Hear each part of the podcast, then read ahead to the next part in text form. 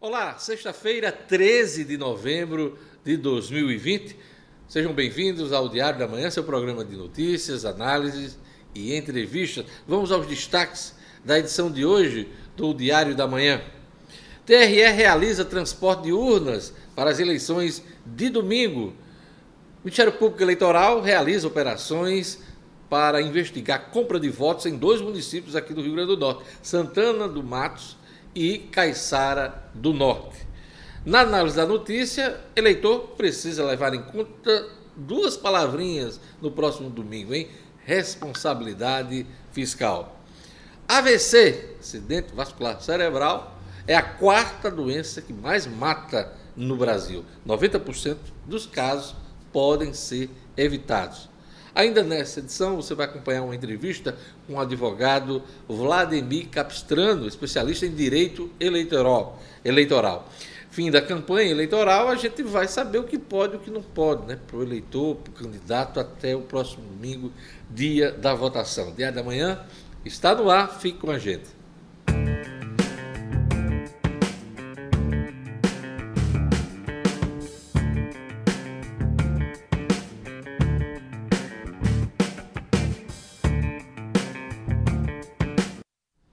Eleições 2020 está chegando agora, hein? Tribunal Regional Eleitoral do Rio Grande do Norte iniciou na manhã desta sexta-feira o carregamento e transporte das urnas eletrônicas para o pleito municipal do domingo. O primeiro carregamento, feito nas primeiras horas de hoje, seguiu para o município de Macaíba. Este ano serão 6.512 sessões de votação, 1.403 a menos em relação à eleição de 2018. O Tribunal Regional Eleitoral ainda conta com 1.164 urnas de reserva. Os eleitores deverão ficar atentos aos avisos que estão sendo emitidos pelo TRE a respeito das mudanças que foram adotadas, inclusive para os locais de votação. É bom conferir, inclusive, no aplicativo É Título. Você vai lá e sabe onde vai votar. Vai conferir. Olha, amanhã, às nove da manhã, o TRE fará o sorteio das sessões eleitorais que terão suas urnas auditadas no pleito de domingo. O sorteio será feito na presença de representantes das coligações partidárias, da OAB, do Ministério Público e do juiz Paulo Sérgio da Silva Lima, presidente da comissão, e esse sorteio vai ser realizado no plenário do TRE. O objetivo é verificar a correspondência entre os votos constantes dos boletins de urnas e o relatório do sistema, a fim de comprovar que os votos foram contabilizados corretamente pela urna eletrônica. No dia da eleição, hein, três pessoas, aliás, três dessas urnas eletrônicas sorteadas serão submetidas a uma votação paralela. É um ato importante do pleito, aliás, de qualquer pleito mas em particular do pleito próximo domingo. Olha, o transporte público será reforçado para o dia da eleição, dia 15 de novembro, próximo domingo. Este é um dos assuntos que a gente vai tratar hoje com a jornalista Fátima Helena. Bom dia, Fátima. Bom dia, Diógenes. Bom dia, internautas. Pois é, vai ter um acréscimo aí nessas linhas, né, que já costumam funcionar no domingo. Então, vai ter um acréscimo aí de 38% do percentual das que já funcionam é, pela cidade no domingo, né? No sistema de transporte por ônibus de Natal, as linhas 593, circular residencial Ridinha, N05, Ridinha, bairro Nordeste, via Alecrim, N75, Parque das Dunas Alecrim, via Ponte Newton Navarro, além das linhas 51 e 52, que normalmente não operam no domingo, farão as rotas da, da semana, né? a rota semanal, sendo otimizada das 6 da manhã até as 14 horas, da, até as 14 horas, né? 2 horas da tarde. É, em relação ao transporte público alternativo, esse continuará funcionando normalmente, como sempre acontece nos domingos. E em relação é, aos trens urbanos, esses não vão funcionar, né? geralmente também não funciona, e no dia da eleição eles estarão parados. Mas aí haverá esse acréscimo aí nas linhas de ônibus. O trem seria importante se tivesse um deslocamento da população de município para município, né, Fátima? Mas o eleitor geralmente vota perto de casa, uh, uh, vota no seu município aí esse transporte não é tão necessário. Né? Exato. Lembrando que nenhum candidato, nem partido, coligação pode fazer transporte de eleitor. Esse transporte ele só pode ser feito pelo TRE e quando há uma necessidade. Né? Então vamos ficar atento aí, porque isso é proibido. Então vamos repetir, quer dizer, teremos um reforço no transporte coletivo no domingo, geralmente é um, é um dia que as empresas de ônibus têm um, um número reduzido, reduzido isso, mas, mas haverá um acréscimo, isso. Por conta da eleição, teremos aí quase 40%. Isso, né? 38% de acréscimo aí nas quase linhas. 40%. Isso. Os, os alternativos... Funcionam vai, normalmente. É, funcionam normalmente, mas eles têm demanda. Quando tem demanda, com certeza vai, é, deve ter um número maior de veículos circulando, né, Fábio? Isso, essa, é, essa é a expectativa, né? A questão do funcionamento, a questão do mesmo horário, os mesmos itinerários, então eles vão ser cumpridos também pelos transportes alternativos. Temos mudanças nas feiras livres, né, Fátima, para o próximo domingo. Temos feiras tradicionais em Natal, no domingo e elas não vão funcionar. Né? Isso, teve uma portaria da Censura, Secretaria Municipal de Serviços Urbanos, que inicialmente cancelou, suspendeu as feiras no domingo. Né? Depois, diante da, da manifestação dos feirantes, a procura pela, pelo órgão para que isso fosse repensado, então a Censura resolveu antecipar ao invés só de cancelar no domingo, suspender, resolveu antecipar as feiras para o sábado. Então, são as feiras aí que vocês vão ver agora na tela.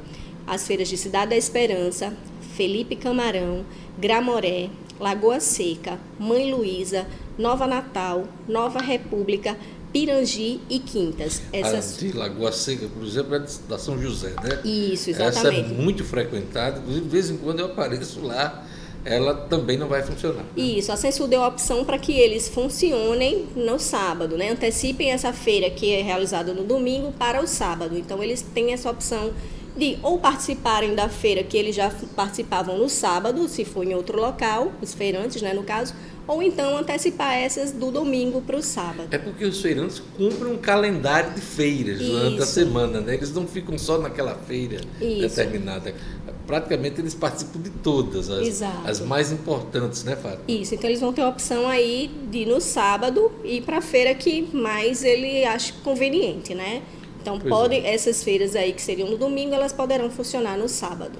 Não acredito que o cara vai deixar de ir para a Feira do Alecrim, né? que é a principal e Com a certeza. maior, se eu não me engano, aqui é, da capital. Com certeza. Fátima, agora vamos falar sobre o procedimento eleitor no dia da votação. É bom lembrar as pessoas que estamos numa pandemia, né? É, e uma série de cuidados foram estabelecidos pela Justiça Eleitoral para dar maior segurança ao eleitor, não só ao eleitor, mas também aos mesários e todo o suporte da Justiça Federal que vai estar trabalhando nesse dia tão especial para a democracia do país no próximo domingo. Vamos lá. Isso, Diógenes. Já teve a questão do horário, né? Que foi antecipado uma hora, né? Então começa às sete da manhã e vai até às 5 horas da tarde. Geralmente. Essa Antes eram das 8 às 17. Pois é, às 8 às 17. E nessa eleição do domingo, nessa uma votação, hora uma hora, 7 horas. Exatamente, 7 horas. Lembrando que o horário preferencial para as pessoas com mais de 60 anos é das 7 às 10, mas isso não quer dizer que um idoso não possa ir votar em outro horário além desse, mas preferencialmente a recomendação do, TSE, do TRE, do TSE é para que esses idosos eles vão logo nas primeiras horas da manhã, até para que evitem o contato com outras pessoas, já que eles estão se resguardando mais né, do que essa população que já está ativa, trabalhando, então esses idosos estão mais em casa.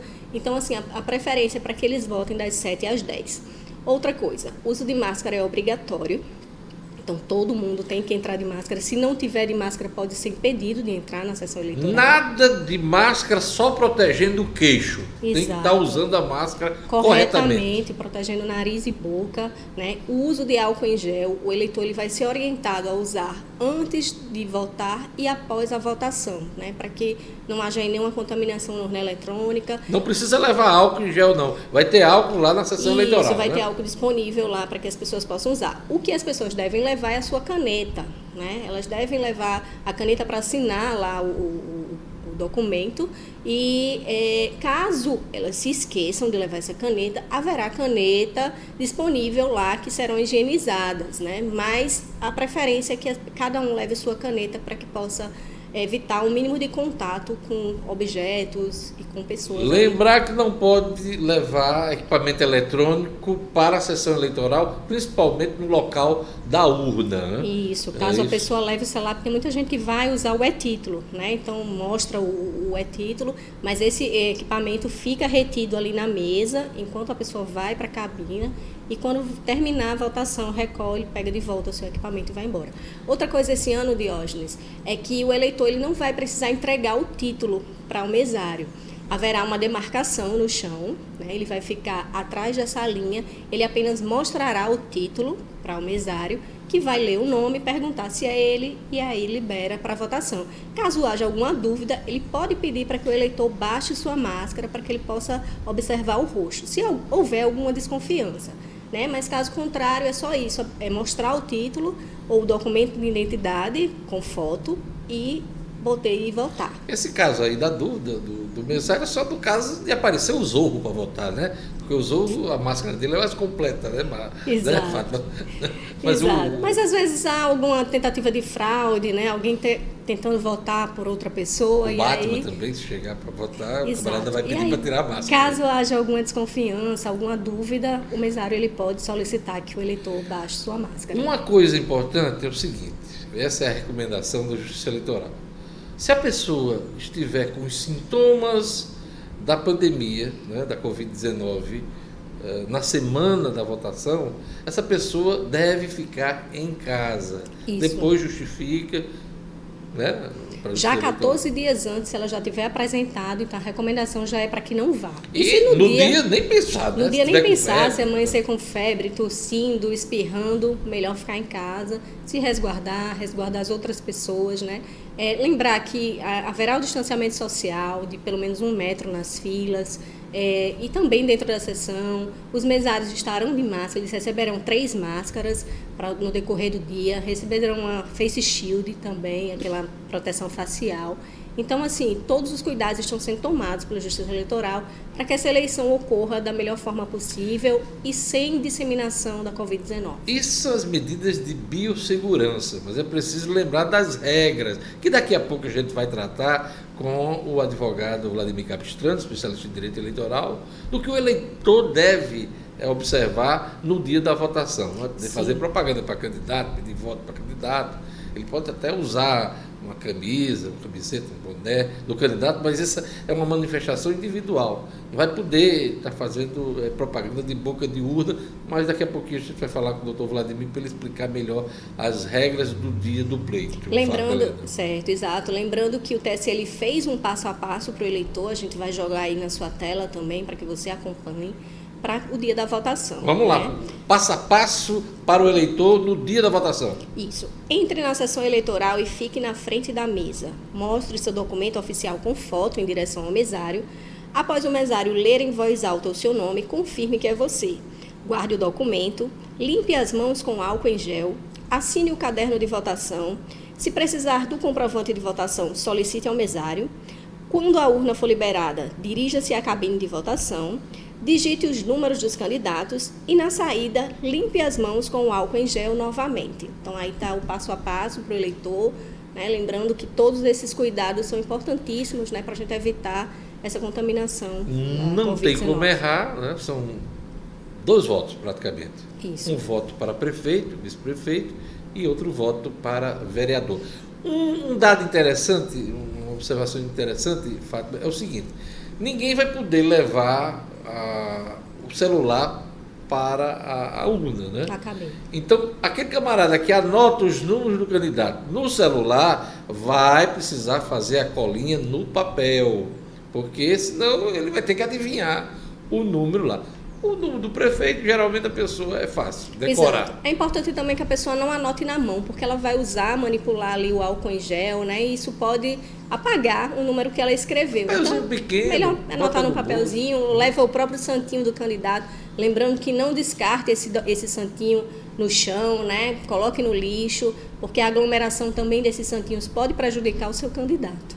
É, e isso acaba for bom de memória, guarda ali aquele número do vereador, que já são cinco números, se eu não me engano. Né? Exato. Né? O do prefeito é mais fácil. São você, dois números apenas. Você lembrar, isso. mas o do vereador é complicado. Tá Verdade. Tá bom? Ok. Então acho que essas, essas observações são importantes. A gente teve uma preocupação aqui, além do passo a passo, de mostrar a necessidade do cuidado com as medidas de biossegurança para a gente evitar complicações com a pandemia. A pandemia não acabou, gente. Ela está aí fora, ela continua. Países do hemisfério norte, nós estamos acompanhando aí o aumento de casos, segunda onda. Vamos rezar para que isso não ocorra aqui. A gente nem terminou a primeira onda ainda. Exatamente. Continuamos com um número muito grande de casos, diminuiu. Mas a pandemia está aí fora, ainda não tem vacina, as pessoas não estão imunizadas nem estão protegidas, Helena. Isso, aqui no estado, inclusive, os casos estão subindo, graças a Deus, é, de uma forma leve, mas muitas UTIs aí que haviam sido fechadas, elas já estão sendo reabertas. Principalmente dos hospitais particulares. Né? Exatamente. Né? Ok, obrigado, Fátima. Bom voto. Obrigada para você. você. também, para todos os cidadãos aí norte-riograndenses e brasileiros também, para que escolham com segurança com é, é, cuidado com todo, todo o protocolo que deve ser seguido né, de biossegurança, para que ninguém corra o risco de se contaminar com a Covid-19 e que façam uma escolha consciente, né, possam escolher candidatos que realmente possam fazer valer o seu voto. E se por acaso não puder votar, lembrar de justificar, justificar. a ausência, Isso. não só na sessão eleitoral, depois da votação, ou pelo e-título que temos essa facilidade esse ano de fazer essa justificativa pelo e-título. Isso, se você estiver fora da sua é, zona eleitoral ali, é, já faz a, a, justificativa no mesmo dia pelo e-título. Caso esteja na sua, na sua, no seu domicílio eleitoral, né, no dia, mas por algum motivo não possa votar, esteja doente, esteja com algum sintoma, não se sinta seguro, então faz essa justificativa a partir do dia posterior à eleição. Valeu, Fátima. Obrigada. Olha, o Ministério Público Eleitoral investiga esquema de compra de votos em Santana do Matos, hein? A operação Voucher foi deflagrada na manhã dessa sexta-feira. Há suspeitas que integrantes de coligação distribuíram comandas de ordem de abastecimento de combustível. Ao todo, seis mandados de busca e apreensão foram cumpridos em Santana do Matos. Contou com a participação da Polícia Militar. Em Caiçara do Norte, o Ministério Público Eleitoral deflagrou outra operação, a Operação Purificação. A ação investiga abusos de poder político e econômico por parte de uma das candidaturas à Prefeitura de Caiçara do Norte. Ao todo, seis mandados de busca e apreensão foram cumpridos na operação. O Ministério Público investiga um esquema de compra de votos que envolve o atual prefeito da cidade. Então vamos acompanhar esses dois casos. Agora, o nosso assunto é saúde, é bem-estar. O AVC, acidente vascular cerebral, é a quarta doença que mais mata no Brasil. 90% dos casos podem ser evitados. É o assunto de Gerlane Lima na sua coluna Estar Bem. Essa semana fomos surpreendidos com a morte do artista Tom Veiga, que interpretou por mais de 20 anos o Louro José. Tom Veiga tinha 47 anos e foi encontrado morto em seu apartamento no Rio de Janeiro no último domingo, dia 1 vítima de um acidente vascular cerebral, um AVC hemorrágico provocado por um aneurisma, conforme laudo preliminar do IML. Pouca gente sabe, mas um aneurisma geralmente não provoca nenhum tipo de sintoma até que se rompa, o que dificulta um diagnóstico precoce, mas quando identificado, pode ser tratado. O aneurisma cerebral é a dilatação exagerada das paredes das artérias intracranianas e pode se romper, causando hemorragia no cérebro, que é o AVC hemorrágico. Ele ocorre quando um vaso sanguíneo se rompe dentro do cérebro, extravasando sangue. O AVC hemorrágico é a quarta doença que mais mata no Brasil e isso também pouca gente sabe. Ele pode ser hereditário, causado por doenças pré-existentes, como diabetes e hipertensão, entre outras, ou desencadeado por hábitos pouco saudáveis, como consumo excessivo de sal, açúcar e gordura, além do sedentarismo e tabagismo. Estima-se que 90% dos casos podem ser evitados com hábitos saudáveis.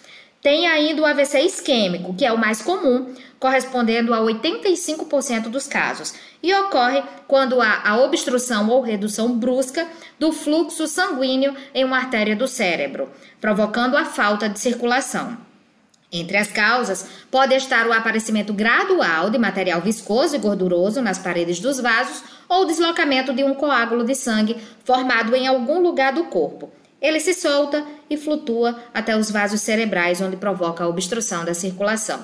A maioria dos casos de AVC ou derrame, como é popularmente conhecido, pode ser prevenida controlando os fatores de risco, mas essa é uma situação que muitas vezes não tem como prever. O aneurisma cerebral pode se romper e causar uma hemorragia ou permanecer sem estourar durante toda a vida. Os aneurismas também podem ocorrer em qualquer artéria do corpo, como as de coração, rins e abdômen. As do tipo cerebral e da aorta torácica e abdominal apresentam altas taxas de mortalidade. A falta de sintomas, claro, dificulta um diagnóstico precoce. No cérebro, surgem sinais geralmente quando há ruptura. Em alguns casos, ocorre um sangramento inicial e acompanhado de dor de cabeça súbita e intensa, antes do rompimento definitivo. Quando há esse rompimento, a pessoa sente uma dor de cabeça insuportável. Nesses casos, deve ir imediatamente para o hospital.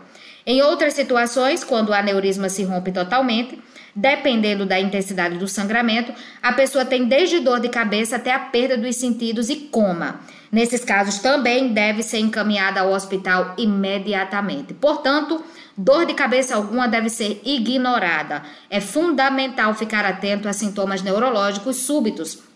Dor de cabeça muito forte, contínua, acompanhada de vômitos e alteração do nível de consciência, requer esclarecimento médico imediato. Gerlane Lima, para o Diário da Manhã. Pois é, gente, vamos cuidar da saúde, além desse alerta feito agora por Gerlane Lima sobre o AVC. É bom lembrar a campanha do Novembro Azul, né? A prevenção contra o câncer de próstata e outras doenças relacionadas ao homem. A gente já fez entrevista aqui sobre o assunto. Então, não custa nada cuidar da saúde. Queria mandar um abraço muito especial para Jussara Bezerra, que acompanha o programa de São Paulo do Potengi. Um abraço também para o jornalista Flávio Marinho, deputado federal João Maia, esse grupo aí, essas pessoas que acompanham o jornal o Diário da Manhã nesta sexta-feira. Tá bom? Um abraço a todos. E agora vamos para as manchetes, as capas, os destaques do portal nominuto.com. O portal No Minuto traz aqui em destaque: Polícia Federal apreende cerca de 5 quilos de cocaína remetida via postal, via correios, hein? A droga foi enviada de Rio Branco, no estado do Acre, e encontrada por um cão farejador. São 5 quilos, mais de 5 quilos de cocaína pelos Correios. Somente neste ano a Polícia Federal já apreendeu aproximadamente 1,1 tonelada de drogas no Rio Grande do Norte, é um dos destaques do portal No Minuto. O portal No Minuto também destaca agora de manhã Beneficiários do auxílio emergencial recebem hoje 1,4 bilhão de reais. TRE fará amanhã sorteio de urnas eletrônicas para auditoria e também temos destaque aqui: serviço da barragem Armando Ribeiro Gonçalves pode reduzir abastecimento em 16 cidades. É fácil acessar o No Minuto em www.nominuto.com.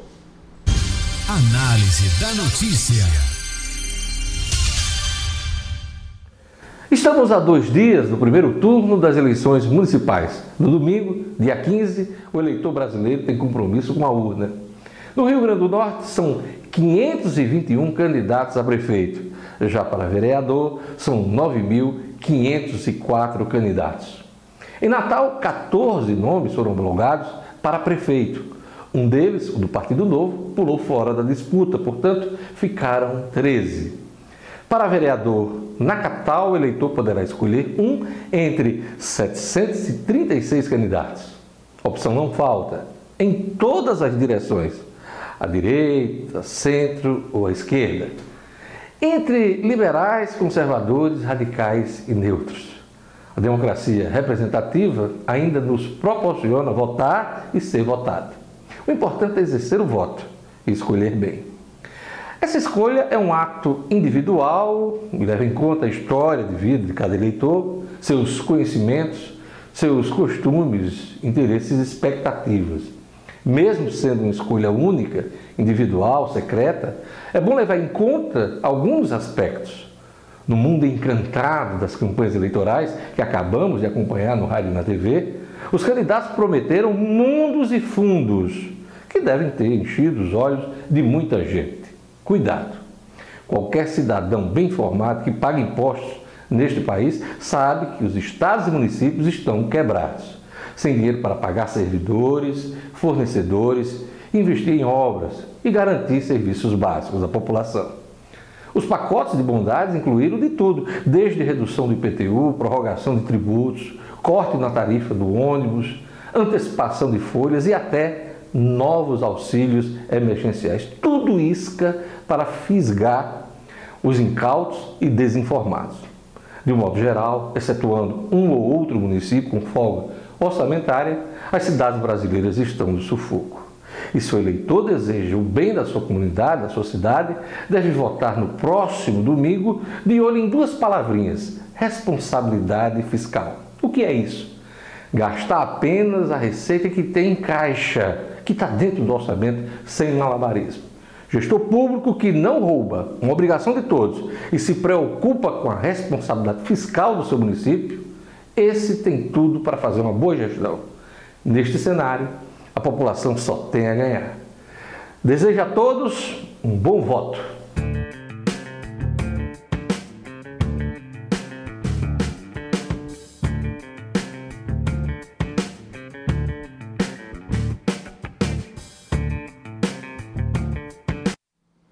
Pois é, grande expectativa para o domingo. Estamos a dois dias das eleições municipais.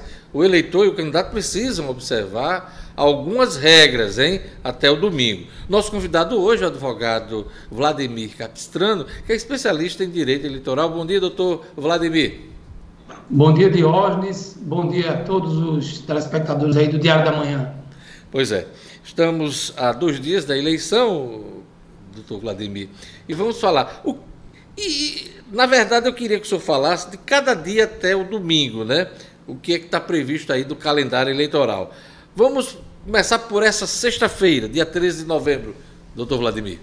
Sexta-feira, dia 13. Ontem, quinta-feira, foi o último dia de comícios. Então, os candidatos só puderam realizar comícios até a quinta-feira. E também ontem foi o último dia da propaganda eleitoral gratuita no, no rádio e na TV. Aquele horário da propaganda eleitoral gratuita encerrou-se ontem. Hoje, na programação das rádios da TV, já não temos mais esse tipo de propaganda.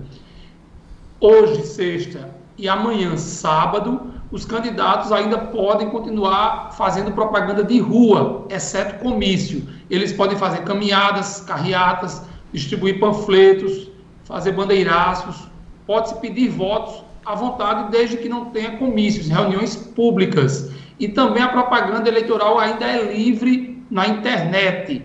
A internet, ela continua a propaganda absolutamente normal até às 23 horas e 59 minutos de amanhã, sábado, dia 14. Nessa, das...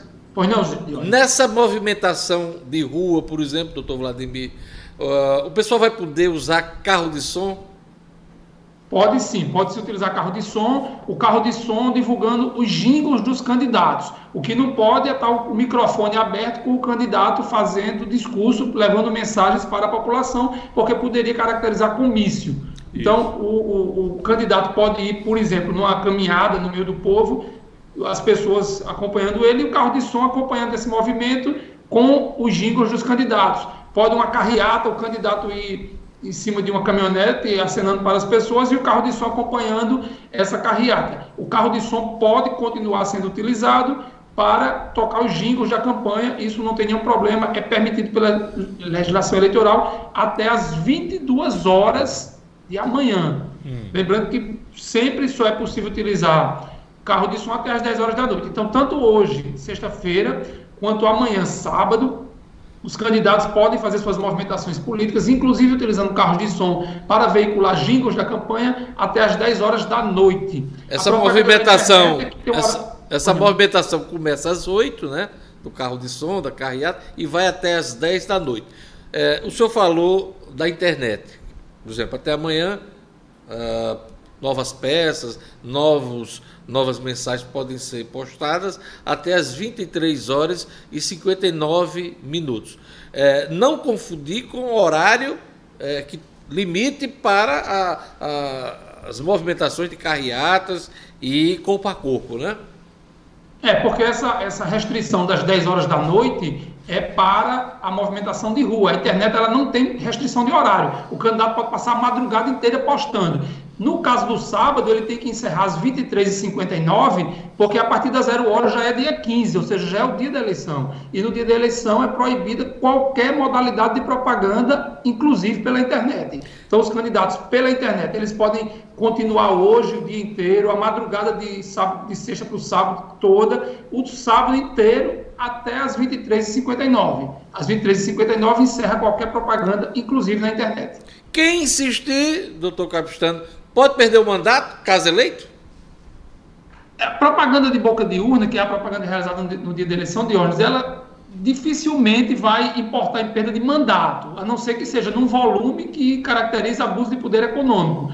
A penalidade para propaganda de boca de urna, propaganda no dia da eleição, é multa e pena de prisão, porque é um crime realizar propaganda eleitoral no dia da eleição não é apenas uma irregularidade eleitoral, é um crime eleitoral. Então, o candidato, o partido político que realizar propaganda eleitoral no dia 15 de novembro, a partir das zero hora, é importante lembrar disso, na madrugada já está proibida, o candidato responderá a um processo criminal eleitoral. Ah, porque tem gente que, ah, não, a penalidade é branda, não vou, vou poder perder o mandato vou continuar aqui com minha propaganda. Mas o senhor ressaltou bem: crime eleitoral, dependendo do juiz, o camarada pode ir para cadeia no dia da é, votação. É, exato. E é importante o candidato lembrar que a cada conduta que ele realizar de propaganda eleitoral no dia, a partir da zero hora do dia 15, ele está cometendo um novo crime. Se ele é, realiza postagem na internet, se ele realiza propaganda de rua, distribui santinho no dia da eleição, cada conduta dessa é um crime que vai ser apurado a parte e a soma dessas penas pode realmente tornar bem complicada a situação do candidato. O senhor falou na distribuição de santinhos no dia da votação. Era muito comum a gente chegar na sessão eleitoral e estar tá aquela derrama de, de santinhos de vários candidatos, várias candidaturas no chão, inclusive é, com risco até de que idosos ou outras pessoas pudessem é, se acidentar. Isso acabou de vez, né, o, o doutor Vladimir?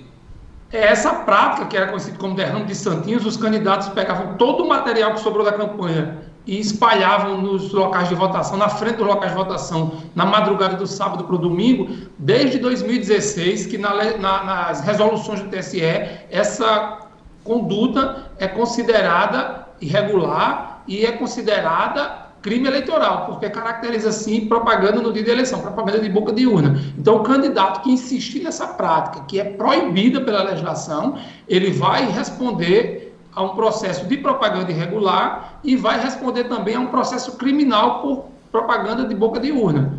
É uma prática que tem que ser abolida, de hoje, porque é, ela suja a cidade, ela coloca em risco a, a integridade das pessoas, porque era tanta propaganda na frente dos locais de votação que o risco de queda, de escorregar naquela, naqueles papéis, normalmente o papel do Santinho é um papel mais leitoso, as pessoas correm risco de escorregar, ou seja, ameaça a integridade das pessoas.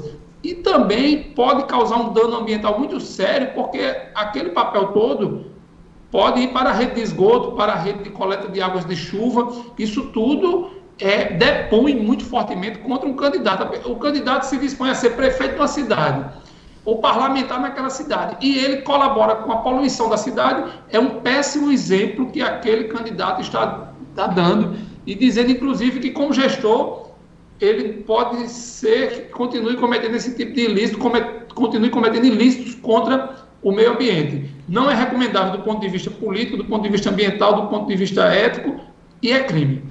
No mínimo vai ser chamado de porcão, né, doutor Vladimir? Doutor Vladimir, na edição de hoje do Diário da Manhã, a gente mostrou aqui um passo a passo do eleitor no dia da votação, na sessão eleitoral. É, eu queria lhe perguntar sobre as regras para a manifestação do eleitor eh, na hora do voto. Ele vai poder usar uma camiseta, ele vai poder usar um boné, um bottom do seu candidato. O, que é que pode caracterizar a boca de urna? O eleitor, Diógenes, ele é livre para expressar a sua vontade eleitoral no dia da eleição, expressar publicamente, desde que seja de maneira individual e silenciosa. Então, o eleitor que sai de casa vestindo uma camisa com a identificação do seu candidato, ou um bottom colado na sua roupa, a cor do seu candidato, o seu carro, o seu veículo, com os adesivos do seu candidato, e até mesmo portando uma bandeira, ele não estará cometendo crime eleitoral, não estará cometendo propaganda de boca de urna, desde que ele faça isso silenciosamente e individualmente.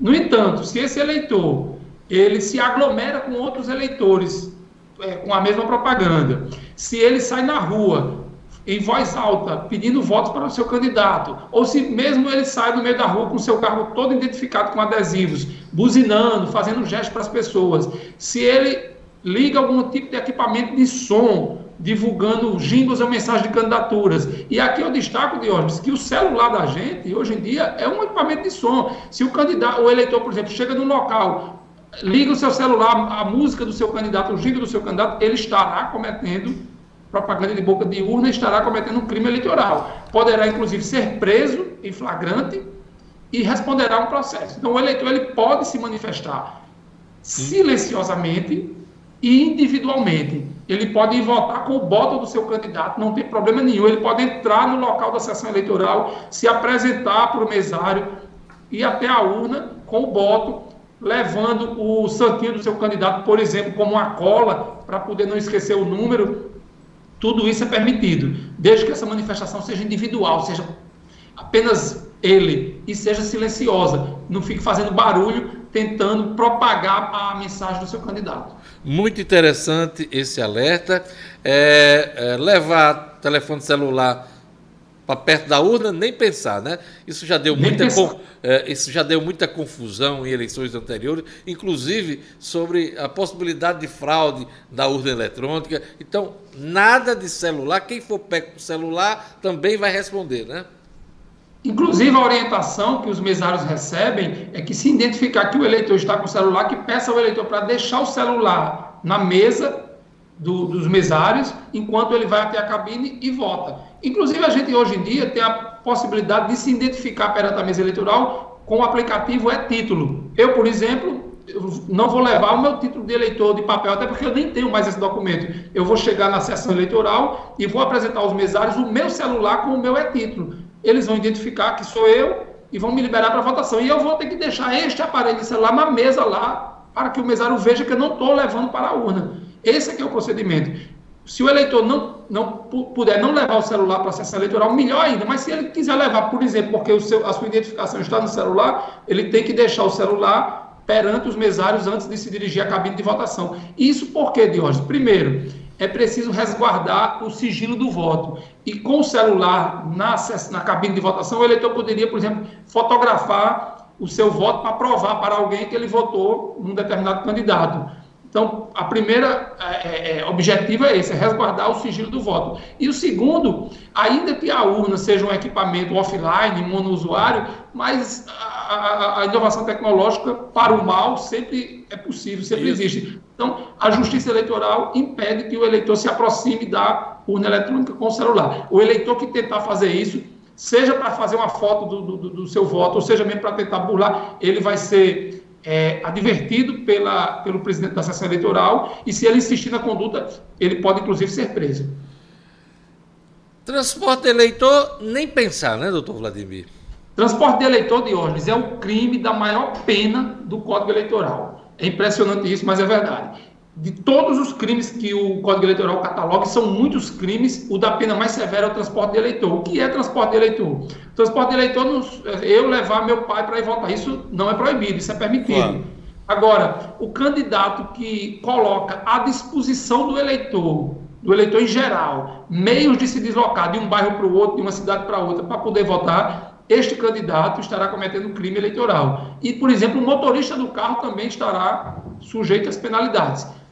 E há uma fiscalização muito intensa sobre essa prática criminosa do crime de transporte de eleitores. No tempo em que fui juiz do TRE, eu deparei com vários processos que apuravam essa conduta e muitas condenações. Por quê? Porque, infelizmente, ainda tem candidatos que insistem nessa prática de mandar buscar o eleitor noutra cidade, o eleitor de uma cidade que vota noutra, mandar buscar o eleitor ou fornecer passagens para os eleitores irem na sua cidade votar. Isso é considerado crime eleitoral, pena severíssima, e quem insistir nessa prática e for flagrado vai ter muitos problemas com a Justiça Eleitoral, com o Ministério Público Eleitoral. É importante destacar, Diógenes, que a Polícia Militar, a Polícia Estadual de Trânsito, a Polícia Rodoviária Federal, desde hoje já inicia uma fiscalização, inclusive nas estradas, para tentar flagrar o cometimento desse tipo de crime. E quem for flagrado vai ser preso, o carro vai ser apreendido e vai responder criminalmente.